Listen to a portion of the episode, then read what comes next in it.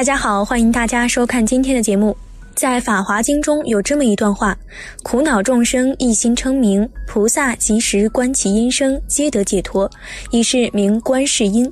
观世音菩萨与娑婆世界的众生缘分深厚，很多佛子最初步入佛门的时候，大多数都是因为与观音菩萨结缘。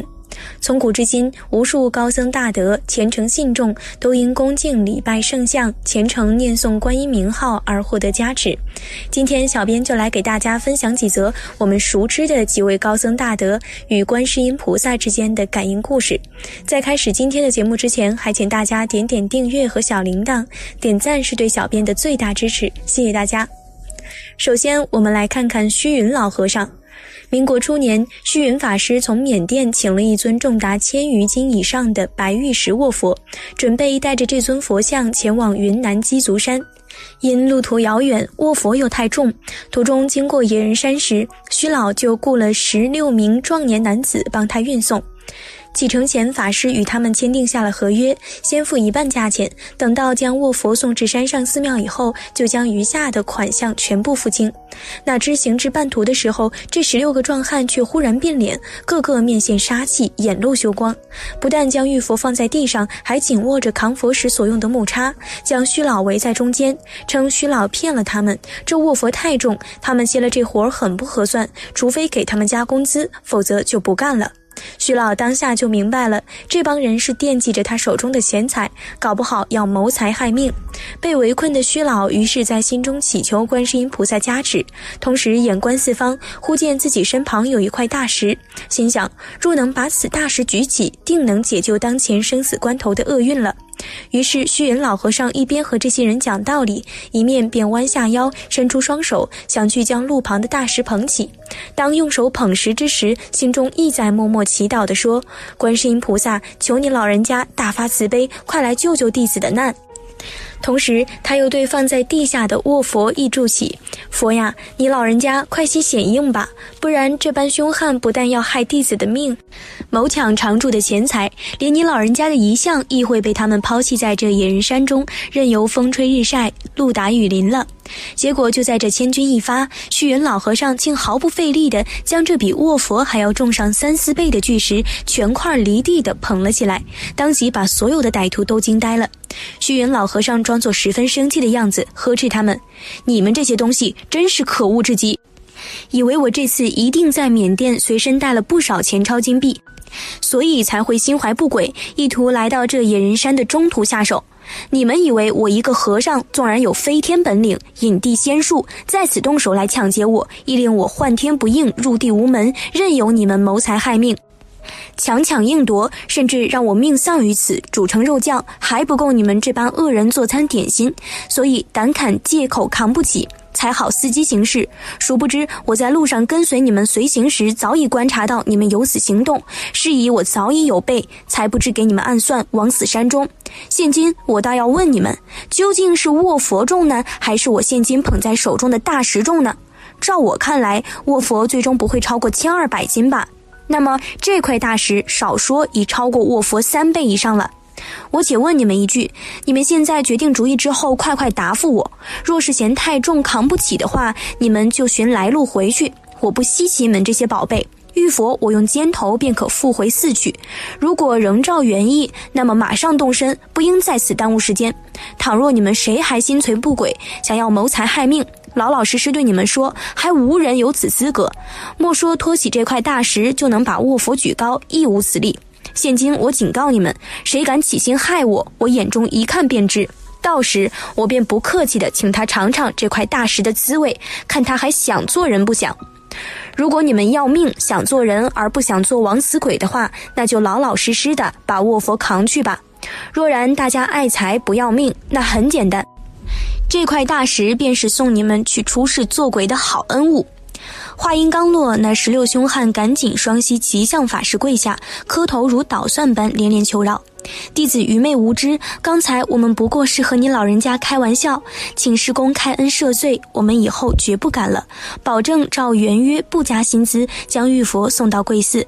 倘若再有同样事情发生，任凭你来处罚。”见此情形，虚云法师一笑置之的同时，将手里捧着的巨石放下，和颜悦色地劝慰他们：“既然你们知错能改，善莫大焉。所谓苦海无边，回头是岸。那么现在时间亦不早了，快快启程，再赶一程。”经过此次教训后，那十六个大汉一路上再不敢有一丝歹念，乖乖地把佛像送上诸圣寺，在领了原先合约所欠的另一半工资，便下山而去。虚云老法师的感应事迹中，可见观音菩萨威神之力之强大。其实，像虚云老法师这样的感应事迹可不是个例，观世音菩萨一直在护持那些虔诚向佛之人。一九四八年的冬天，七十多岁的谭虚大师与其他五位法师一起从长春出发，十多天里走了六百多里路，一路跋涉到沈阳。当他们途经一个名叫太阳沟的地方时，天色已暗。当时北风飒飒，天气奇冷，然而却找不到留宿的地方。其中一户人家说，当地警方有严令，一律不准招数外人。最后几位僧人只能在这户人家不能挡风的旧猪圈待着。此时大家都饥渴寒冷，唯虔诚念观世音菩萨。考虑到大师年纪太大，连口水都没得喝。少禅和仁启两位僧人不得已又去敲这户人家的门，结果这次出来了一位风度优雅的老太太，带着一位十多岁的小孩。两位僧人表示想为年长的谭虚大师讨口凉水喝，老太太十分慷慨，不但布施了锅里的开水，还让老和尚搬到房间里的热炕上去睡，并将草房腾出来，让其余五人搬过去。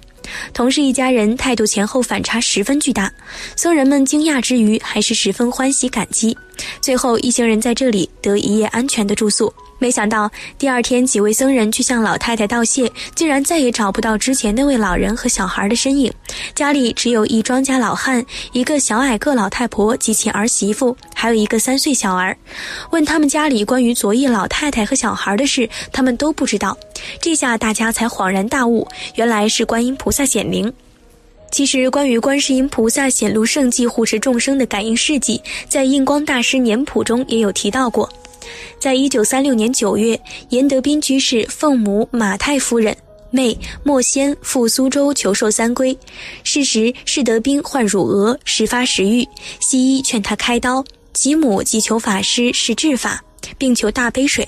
法师开示不必割，多吃素，多念观世音菩萨，常服大杯水，久久自愈，并且给了他大杯水一瓶。后来，严德斌在三周纪念化师恩中称，仅以四年余不发矣。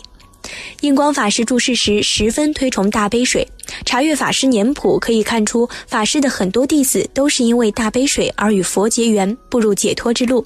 关于印光大师布施大杯水的事迹，大家可以在往期节目中查找。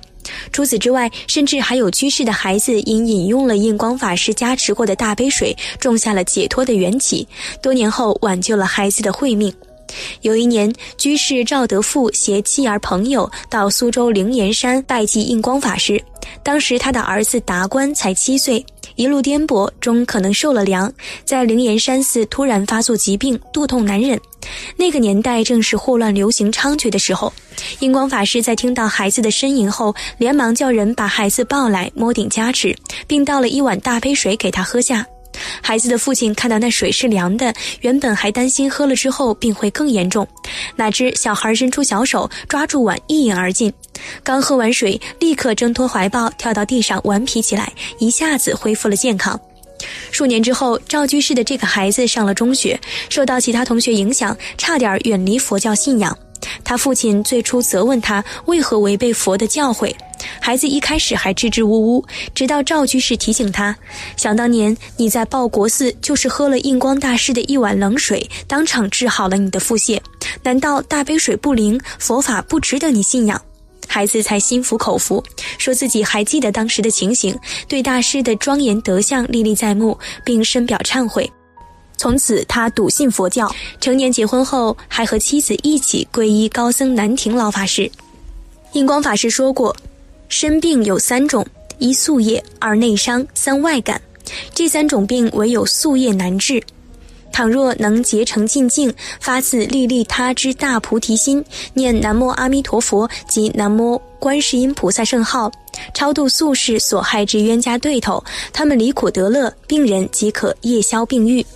无始以来，我们不知因为无名造下了多少恶业，结下多少恶缘。当业力现前，必然会让自己或家人感召种种病苦。此时最好的解决方法就是慈悲。除了念诵佛经、佛号回向，我们还可以通过饮用大杯水加持身体内的众生，或布施大杯水给六道众生。在布施福德时，以水为媒，福德令出。借助水这个媒介，将自己的福德更好的布施给有缘众生，帮助他们获得利以，离苦得乐。除印光法师之外，宣化上人、虚云法师等很多高僧大德都对大悲水十分推崇。